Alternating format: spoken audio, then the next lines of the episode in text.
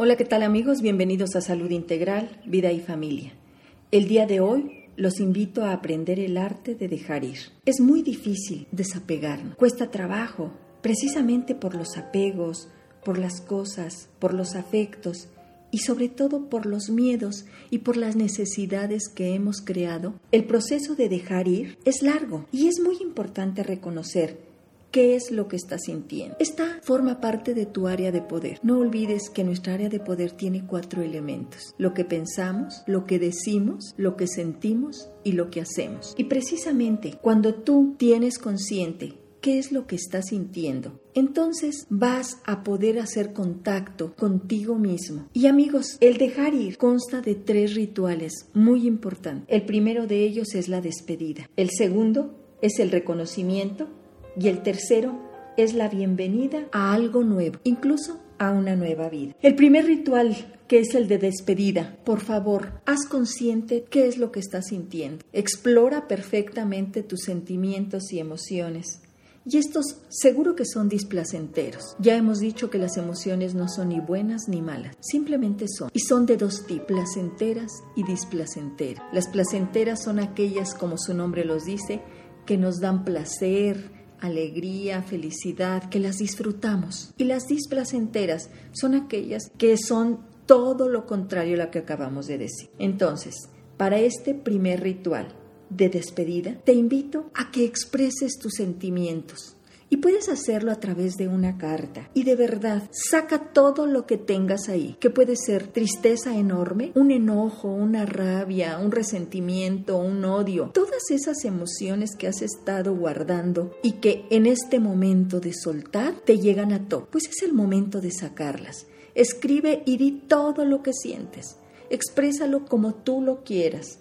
Si tienes ganas de llorar, llóralo, grítalo si para ti está siendo demasiado agobiante, para. Vas a permitirte bajar un poquito, pero ya no con la misma cantidad de emociones displacenteras. Y al otro día, relee lo que escribiste y vuelve a escribir y vuelve a sacar. Seguro va a dolerte, pero seguro que un poquito menos. Una vez que hayas terminado tu carta, te pido por favor que la leas cuantas veces quieras y te des la oportunidad de llorar, de sacar, de sufrir. En este momento en el que tú ya le has leído, bueno, pues rompes tu carta.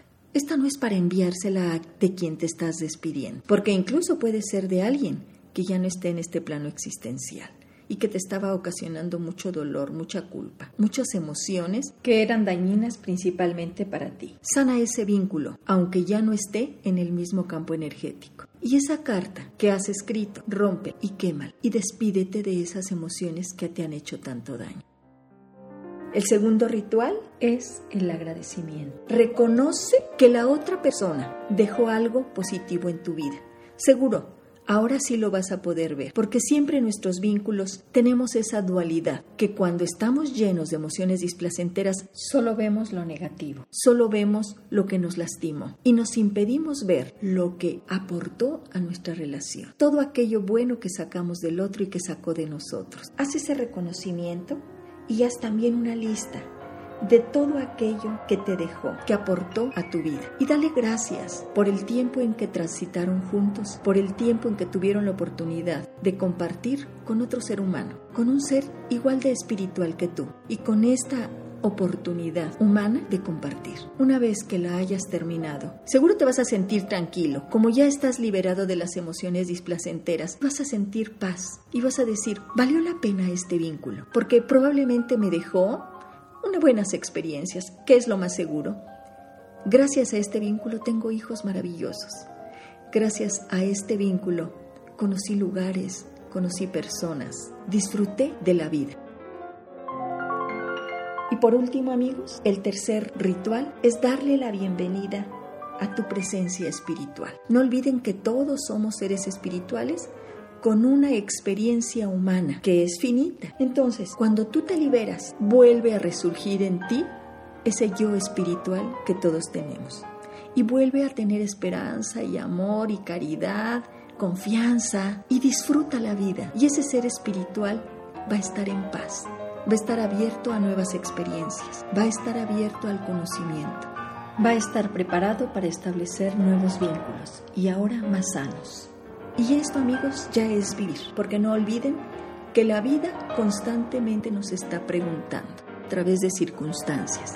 Y nosotros constantemente estamos respondiendo. Pues estas respuestas, después de haber hecho estos rituales, estas respuestas van a ser de vida, van a ser unas respuestas muy conscientes, muy libres y muy responsables, en donde tú te haces cargo de ti.